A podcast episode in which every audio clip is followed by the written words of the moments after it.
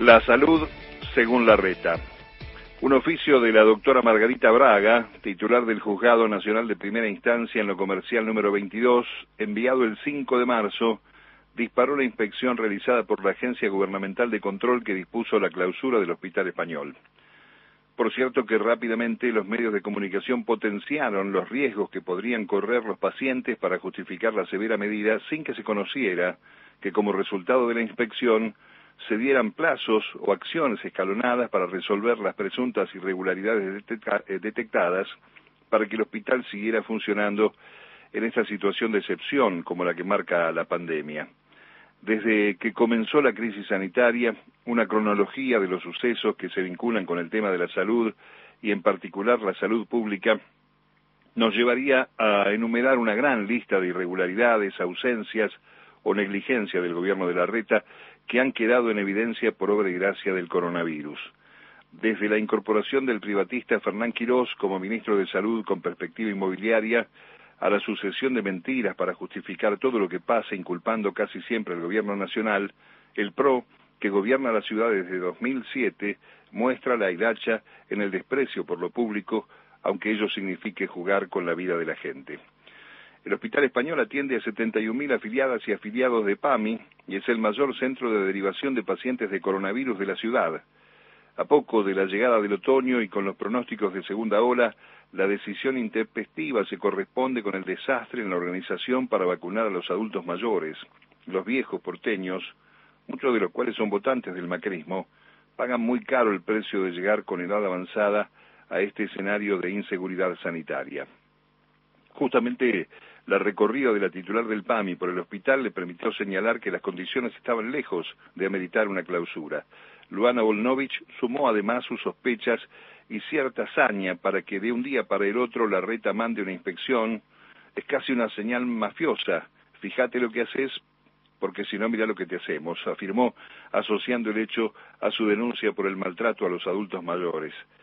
Al ver el acta de clausura, profusamente difundido por los medios amigos, se puede establecer que el emblemático edificio de la Avenida Belgrano al 3000 podría resolver con cierta celeridad los inconvenientes que vieron los muchachos de la agencia de control. Por ejemplo, las luces de emergencia en todas las salidas del edificio, el registro y mantenimiento de las instalaciones de incendio, reformas en las instalaciones eléctricas, registro también y mantenimiento de ascensores, cosas que se pueden reparar mientras la actividad continúa clausurando los pisos o las áreas en los que se está trabajando.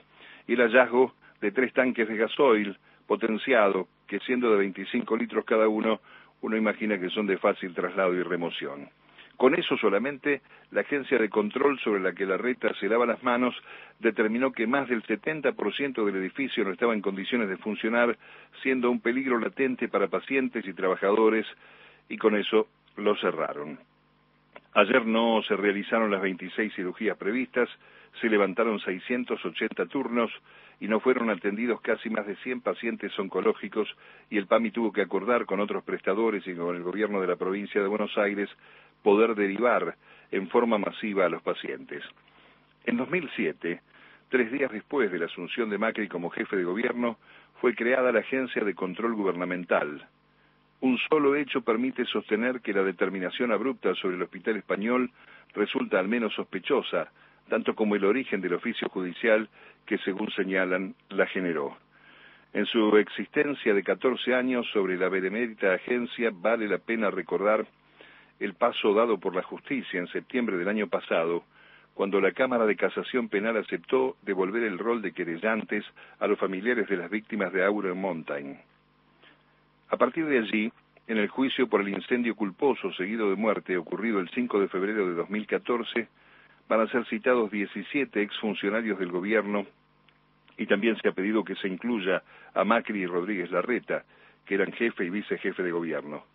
Curiosamente, en el momento en que se produce el incendio desapareció el expediente de la Agencia Gubernamental de Control que debía verificar la habilitación de Iron Mountain y cuyo responsable era el ex carapintada Juan José Gómez Centurión.